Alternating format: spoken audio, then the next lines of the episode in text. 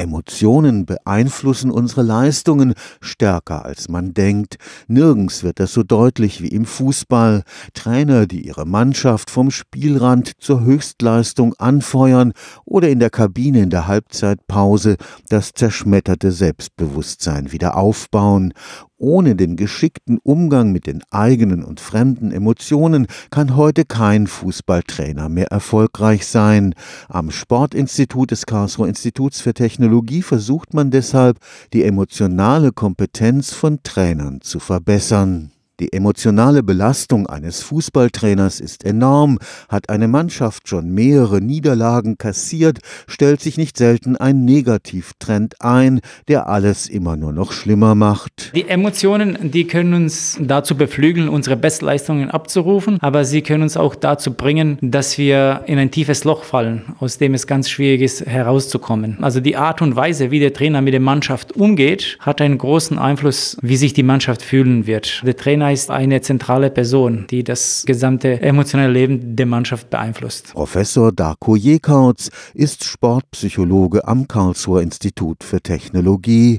Als ehemaliger Leistungssportler kennt er die Bedeutung der Emotionssteuerung im Sport und ganz besonders im Fußball. Emotionale Kompetenz im Fußball bedeutet, dass der Trainer ein gewisses Gespür hat, wie es der Mannschaft geht und diese Tendenzen in der Lage ist zu beeinflussen. Wenn sich die Ereignisse überschlagen und sie irgendwie komplett den Faden verlieren, dass er vielleicht in einem entscheidenden Moment Timeout ruft und die Mannschaft wieder ausrichtet, dass er eigentlich überhaupt zunächst mal so mitbekommt, was vor sich geht. Also nicht nur spielerisch, taktisch, sondern auch also auf der emotionalen Ebene. So eine gewisse Empathie ist hier die Voraussetzung. Der ideale Trainer sollte vor allem allem selbst möglichst ausgeglichen sein.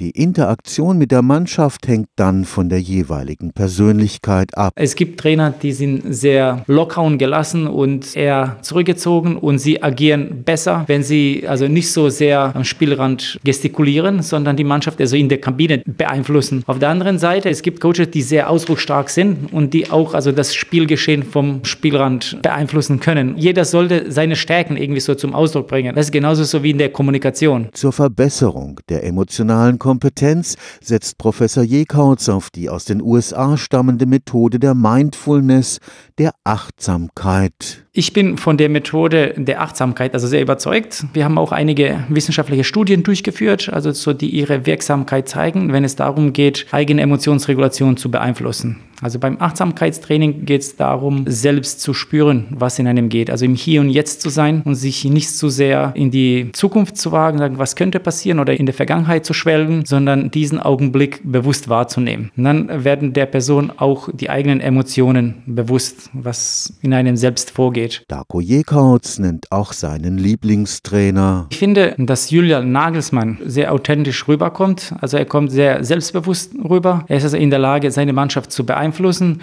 ohne selbst die Kontrolle zu verlieren. Das ist eigentlich so die Kunst, dass man ausdrucksstark ist, ohne die Kontrolle zu verlieren. Fuchs, Karlsruher Institut für Technologie.